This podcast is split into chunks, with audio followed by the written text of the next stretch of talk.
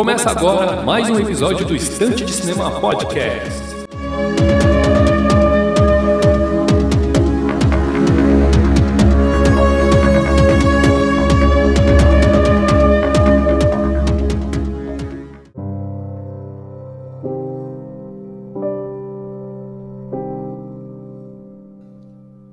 Muito bem, meus amigos, estamos aí para mais um Instante de Cinema Podcast. Eu sou o de Brito, vou conduzir aqui mais este episódio em formato monólogo.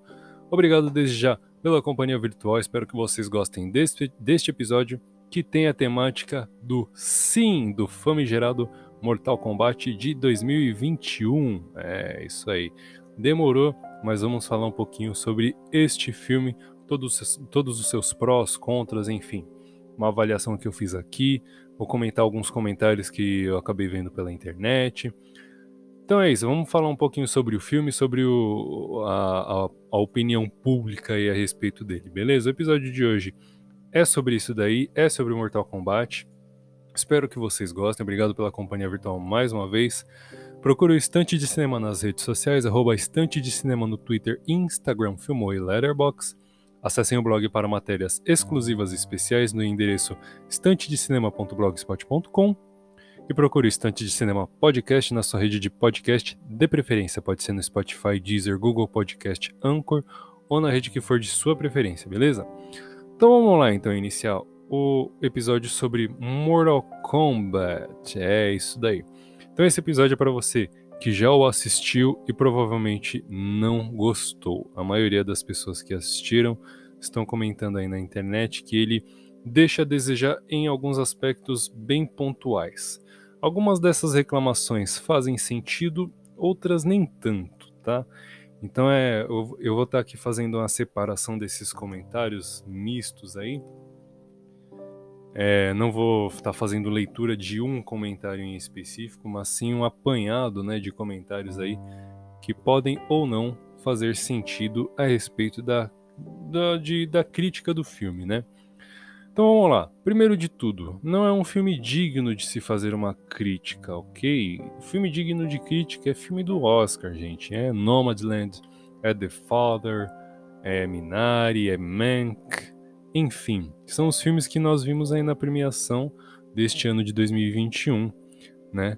E para o ano que vem, é muito provável que este filme nem concorra a absolutamente nada, tá? O máximo que a gente pode imaginar ali é efeitos especiais ou de repente alguma caracterização. Mas geralmente são essas, esse tipo de categoria assim mais, né, mais low profile, né? Não, não jamais vai chegar numa categoria aí de melhor filme ou, enfim, melhor diretor, beleza? Primeira coisa é isso daí. Então, se já é um filme que não vale a pena fazer uma crítica concisa a respeito de estrutura, a respeito de atuação, a respeito de direção e tal, então é um tipo de filme que a gente vai assistir para poder passar o tempo e se divertir, né? É, essa é a primeira coisa que a gente precisa ter, é, ter em mente é quando a gente for assistir Mortal Kombat. Né? Não é um filme digno de crítica, no máximo um, um, filme digno de uma resenha ali, de um bate-papo e tal, comentar do que gostou e do, do, que não gostou.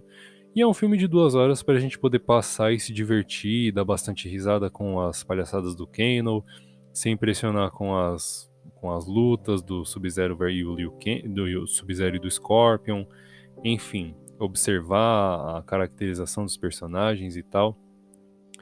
Até mesmo tentar entender o universo que eles estarão criando a partir deste primeiro filme, tá? Então é um filme que deixa ganchos para uma sequência e justamente é uma das, uma das reclamações que eu acabo dis, discordando do, do que o pessoal andou comentando na internet é de que o filme do Mortal Kombat que não tem o torneio Mortal Kombat, né? Então quem reclama disso, na verdade não prestou atenção no fato de que o feiticeiro, né, o Shang Tsung, ele está boicotando Mortal Kombat, né? O reino de Outworld, ele já venceu nove dos dez torneios propostos ali do Mortal Kombat. Falta só mais um para ele poder abrir ali os portais, né, da, do reino da Terra e ele se apoderar e ele dominar ali o Earthrealm, que é o reino da Terra. E aí para ele garantir a sua vitória, né, no décimo torneio do Mortal Kombat, ele acaba invadindo é, o reino da Terra é, de uma maneira ilegal, né? De uma maneira que não era, não é permitido pelos deuses ali, que é um comentário até feito pelo Lord Raiden. Então ele invade o reino da Terra secretamente ali de uma maneira ilegal para poder caçar e como é que fala, sabotar os lutadores seletos por pelo Lord Raiden, né? E aí assim ele de certa forma aparentemente garante que vai ter, vai ter, vai ser bem sucedido no décimo torneio. Então é um, é um filme que antecede os eventos do Mortal Kombat, né? Então a grande questão a respeito dele é que era um filme de introdução a um universo que estará sendo criado, né? Então a grande premissa do filme, a grande proposta do filme é essa daí. Nunca foi ter o Mortal Kombat de primeira e sim explorá-lo explorá a partir do segundo filme, né? Do segundo filme em diante. Uh, eu gostaria de estar fazendo aqui é, a leitura de mais algumas críticas, né? A primeiro para a gente poder começar, e aí depois eu vou partir para o filme. Bom, tem algumas outras coisas que eu acabei vendo na internet que dizem assim. É, muitas pessoas falando sobre a expectativa e tal. Então, o filme pode não ter sido lá aquelas coisas, né? O, a parte boa dele está polarizada no primeiro e no terceiro ato ali que é justamente o duelo de Sub-Zero e Scorpion, Scorpion e Sub-Zero, né? Este foi o grande ponto alto do filme, né? E acaba que o segundo ato, que é justamente o mais longo dele, acabou do, de um filme, acaba ficando é, bastante, bastante, bastante arrastado, né? Putz, demoraram para poder tornar o filme interessante, parece justamente na, na, parte que é mais recheada ali de tempo, né? Então não conseguiram preencher tanto o filme assim com, com um material consistente. E aí o filme em si acaba não ficando consistente também, tá? Mas tem umas reclamações, por exemplo, sobre hype expectativa, tal, a expectativa estava alto, tava alta, a gente esperando mais do filme. Olha, você pode até achar alguns defeitos no filme ali que são válidos, mas a respeito da expectativa nunca vai ser uma reclamação válida, né? Porque a expectativa é toda nossa, né? O hype é todo nosso.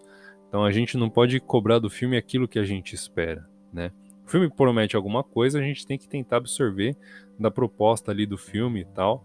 Mas quando a gente fala em expectativa, ela é toda nossa. Então a gente não pode né, avaliar negativamente um filme a partir de uma coisa que é completamente que está completamente na nossa cabeça. Tem algumas outras aqui bem pequenas que eu vou comentar é, superficialmente falando assim, mas eu vi gente reclamando que faltou a caveira do Scorpion na hora que ele aplicou o Fatality no Sub-Zero e tal.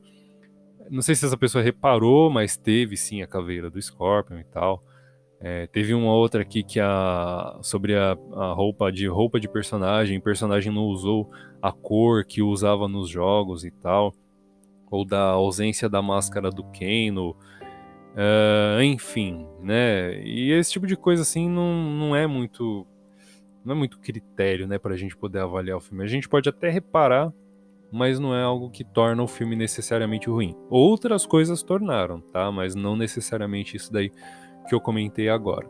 Então, expectativa, faltar caveira, faltar máscara, é, o personagem usar, não usar a cor que ele usa nos jogos e tal são reclamações que a gente olha e deixa passar. Tá? Isso daí não é realmente importante no filme. O que foi o que eu, é, eu achei de importante no filme aqui, de pontos negativos, vamos começar pelos pontos negativos, né? Agora já, agora a gente já vai partir para as minhas, as minhas considerações a respeito do filme, já deixando um pouquinho os comentários do, da internet aí de lado e tal. Fica aí já até o alerta, o alerta de spoiler, né? Para você que ainda não assistiu e tal. Mas enfim, já você já está, estará avisado aí. É, um dos pontos negativos que eu, que eu acabei reparando no filme, é, embora, igual eu falei, não seja filme digno de Oscar e tal, são as, são as atuações, né? Algumas atuações assim, elas deixaram bastante a desejar, né? O, por exemplo, a do Liu Kang, a do Ko Liang, até mesmo alguns momentos do Sub-Zero ali, teve um, teve um momento de Sub-Zero completamente avulso, né, no filme, foi é, é, engraçado demais. É um momento que o Shang Tsung está apresentando os novos é, lutadores ali, o, o Cabal e o Reiko, né? Então tem uma hora ali que o Sub-Zero tá olhando ali pro nada, assim, fazendo uma cara muito engraçada, né? Ou o Liu Kang quando, quando toma o, o, golpe de gelo do, do Sub-Zero e, o, e aí aparece o Kung Lao numa, numa, numa entrada triunfal ali, e aí ele ajuda o Liu Kang a levantar. Só que nisso que ele ajuda o Liu Kang a levantar, o Liu Kang tá, tá fazendo uma é, tá forçando um pouquinho a barra, por assim dizer. Né? Tá bem é um momento também bem engraçado, bem cringe ali, que dá um pouquinho de vergonha alheia. Alguns diálogos do filme são bastante péssimos, né, cara? Então, igual, mas é aquele negócio, igual eu falei, não é um filme digno de Oscar, né? É um filme pra gente sentar, assistir, sentar duas horinhas ali num lugar, assistir dar umas risadas com o Kano, observar como é que tá, como é que é as lutas, as coreografias e tal. Mas alguns diálogos são realmente péssimos, né? Por exemplo, separei um aqui em especial, que é o Koliang, quando ele sai do quarto depois de colocar a filha dele para dormir. Ele, né, ele sai, ele põe a filha para dormir, ele sai do quarto, fecha a porta e olha para a esposa e diz: "Ela dormiu". Tipo, é uma coisa completamente desnecessária, né? Uma coisa que é, se, você, se ele não fala nada, não, beleza, tipo, não ia acontecer nada demais ali, né? Mas justamente por querer explicar demais, né? Expor demais, o filme acaba pecando pelo excesso. Um último defeito que eu gostaria de estar destacando aqui é a tal da ação polarizada. Como assim? Eu expliquei aqui um pouquinho antes, você já deve ter reparado, que os momentos-chave do filme são o primeiro e o terceiro atos, né? É, no primeiro ato nós temos ali o início da rivalidade Sub-Zero e Scorpion, Scorpion e Sub-Zero, e no final do filme temos um repeteco, né, um replay desse duelo que se inicia ali num, num, numa introdução muito bonita, muito bem desenvolvida. E aí isso deixa o segundo ato bastante é, bastante inconsistente, né? Ele, ele, ele o, o diretor utiliza o segundo ato para poder desenvolver a história e os personagens, mas ele peca pela, pela ação polarizada, porque em, em dado momento os, os, todos os lutadores vão entrar em combate com algum vilão, né? O, o Koliang com o, com, com o Príncipe Goro, uh, a Sônia com o Kano, né, o Liu Kang contra o Cabal, e o Jax contra o Reiko. Enfim, temos várias lutas e vários duelos muito legais ali. Porém, só que esses momentos, eles passaram. Porém, este momento passou muito rápido, né? Por, justamente por ele ter preenchido o meio do filme com desenvolvimento de personagens, né? Uma coisa assim que é meio brega, né? Não precisava ter acontecido ali né? Era, você podia ter desenvolvido com um pouquinho mais de ação e tal. Menos fala e um pouquinho mais de ação, né? E aí um pouquinho mais de luta, né? E aí você deixaria essas lutas com um peso um pouquinho maior, né? Então todas essas lutas que aconteceram no final, tirando a do o, o replay de Sub-Zero Scorpion, todas essas outras lutas que eu mencionei aqui, elas passaram muito rapidamente, num estalo de dedos, né? Então se o diretor usa o o segundo ato para poder desenvolver várias lutas e dar um peso maior para elas, né? Então o segundo ato ia acabar ficando um pouquinho melhor e ia deixar o filme um pouquinho mais consistente, né? Ou poderia deixar o filme mais consistente, não sabemos como seria. Então essas são, esses são os pontos negativos que eu particularmente enxerguei a respeito do filme. Gostaria de estar fazendo também é, uma, uma leitura aqui dos pontos positivos, né? E também fazer uma dar uma esmiuçada no que acontece no filme, né? Em alguns pontos ali que eu acabei achando bastante interessantes, vou destacar, né, com, com uma certa ênfase aqui. Alguns pontos positivos que eu acho a respeito do filme, por exemplo, é a caracterização. Né? A gente não pode reclamar em nada da caracterização dos personagens, né?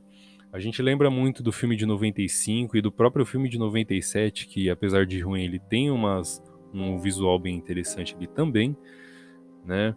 Mas a caracterização dos personagens neste filme está perfeita, sem defeitos. Talvez podemos aí reclamar um pouquinho sobre o Lord Raiden e tal.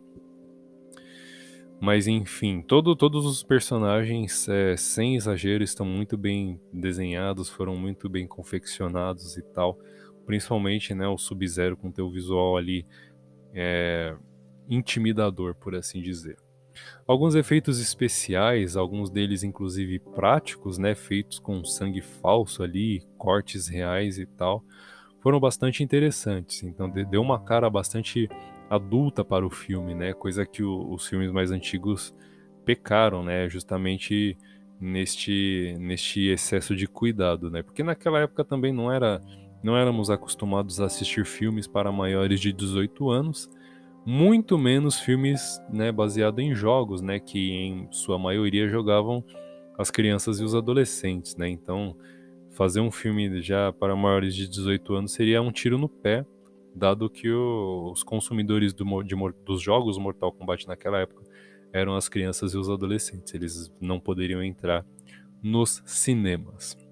Mas, para este filme, para o filme de 2021, toda a violência explícita que faltou nos dois primeiros filmes sobrou aqui. E isso é um ponto muito positivo, porque ultimamente esse tipo de violência está sendo cada vez mais explorado, né? As pessoas estão cada vez mais buscando ali no cinema. Isso está quebrando ali alguns paradigmas e vencendo várias barreiras e tal.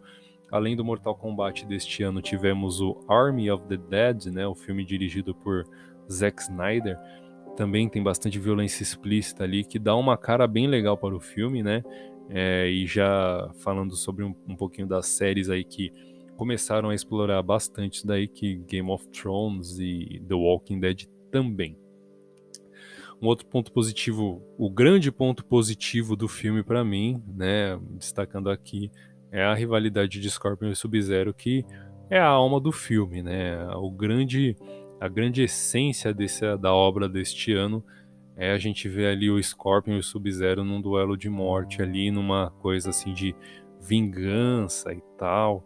Enfim, é um filme que vale a pena ser assistido justamente por esses dois personagens, né? Nos filmes anteriores eles eram meros lacaios de Shang Tsung e Shao Kahn, mas neste filme mostra, né, eles corrigem todo todo todo o histórico ali dos dois personagens que foram subaproveitados anteriormente, mas que merecem realmente ali uma, um destaque. Né? A, a, o protagonismo é realmente de Scorpion e Sub-Zero.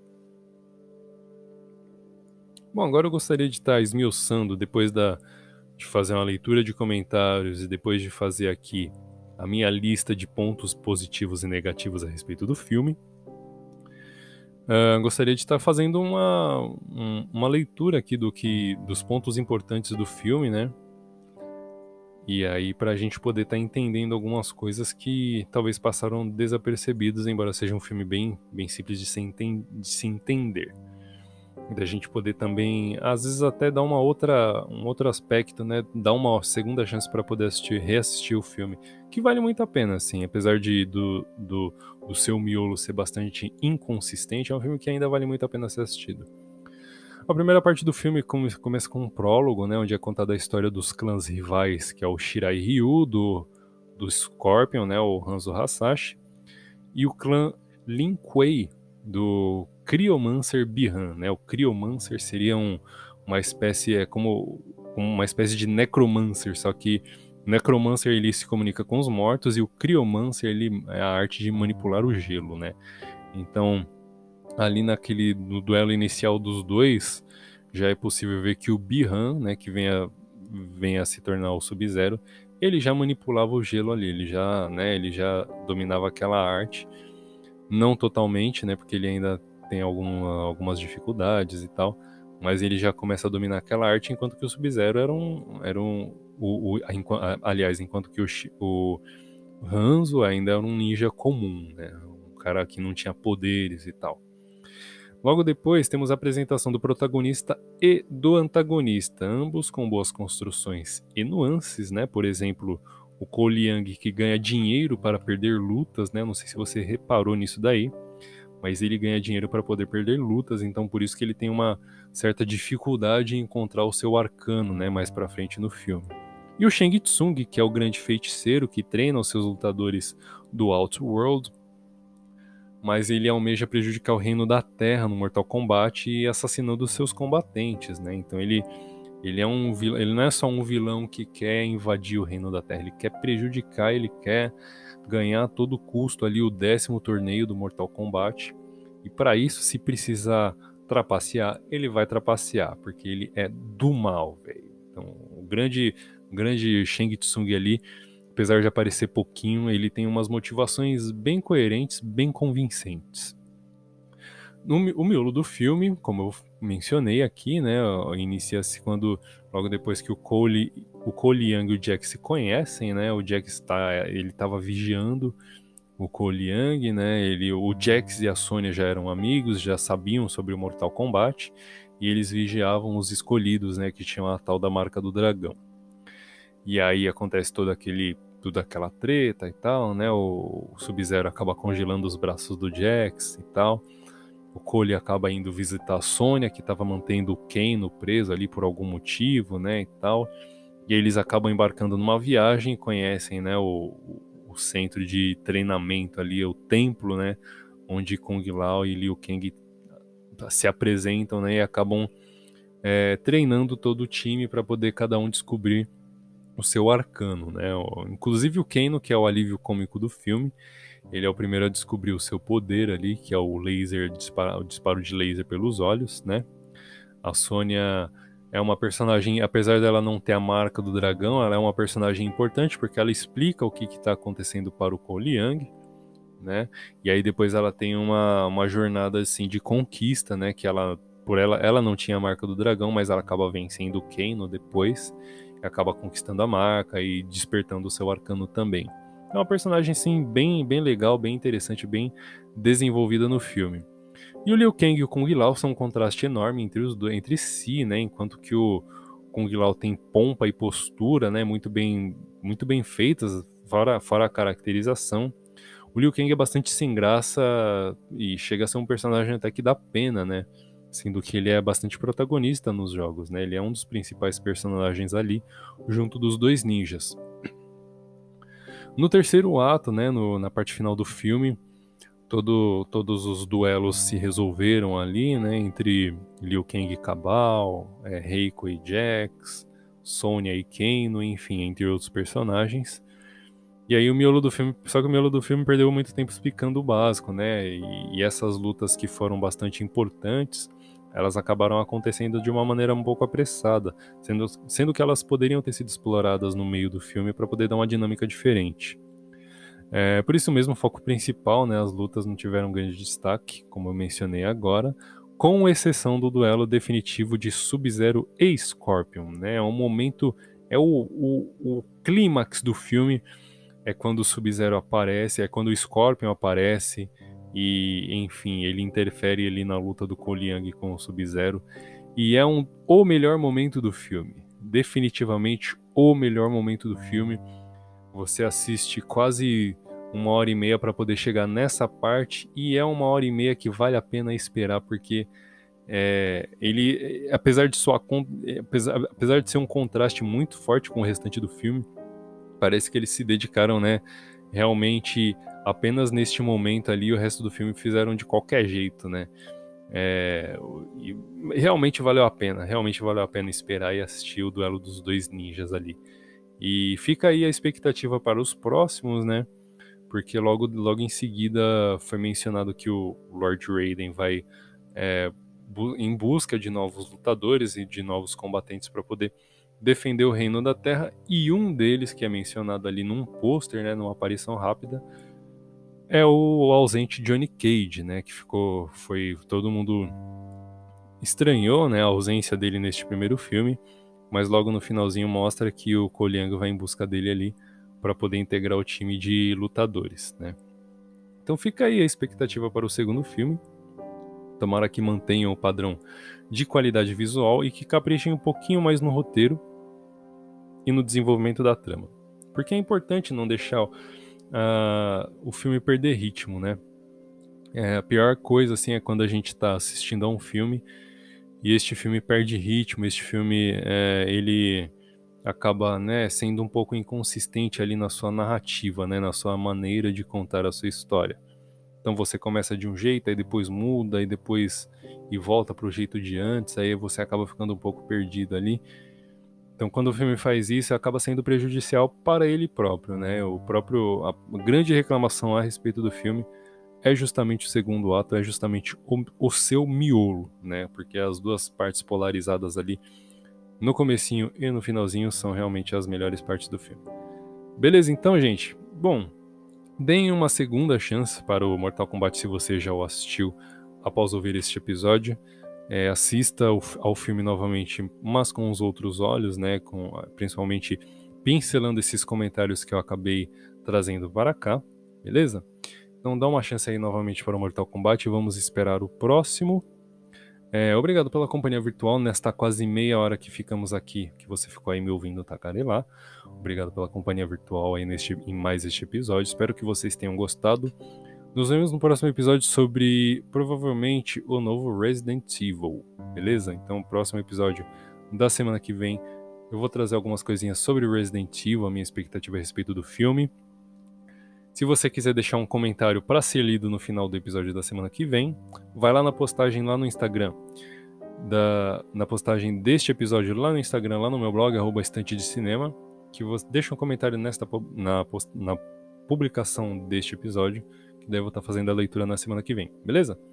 Então é isso, pessoal. Obrigado mais uma vez pela companhia virtual. Espero que vocês tenham realmente gostado. Procure Estante de Cinema nas redes sociais, arroba Estante de Cinema no Twitter e Instagram, Filmou e Letterboxd. Acesse um blog para matérias exclusivas e especiais no endereço estantedecinema.blogspot.com e procure Estante de Cinema Podcast na sua rede de podcast de preferência. Pode ser no Spotify, Deezer, Google Podcast, Anchor ou na rede que for de sua preferência. Beleza, então. Obrigado mais uma vez e nos vemos no próximo episódio.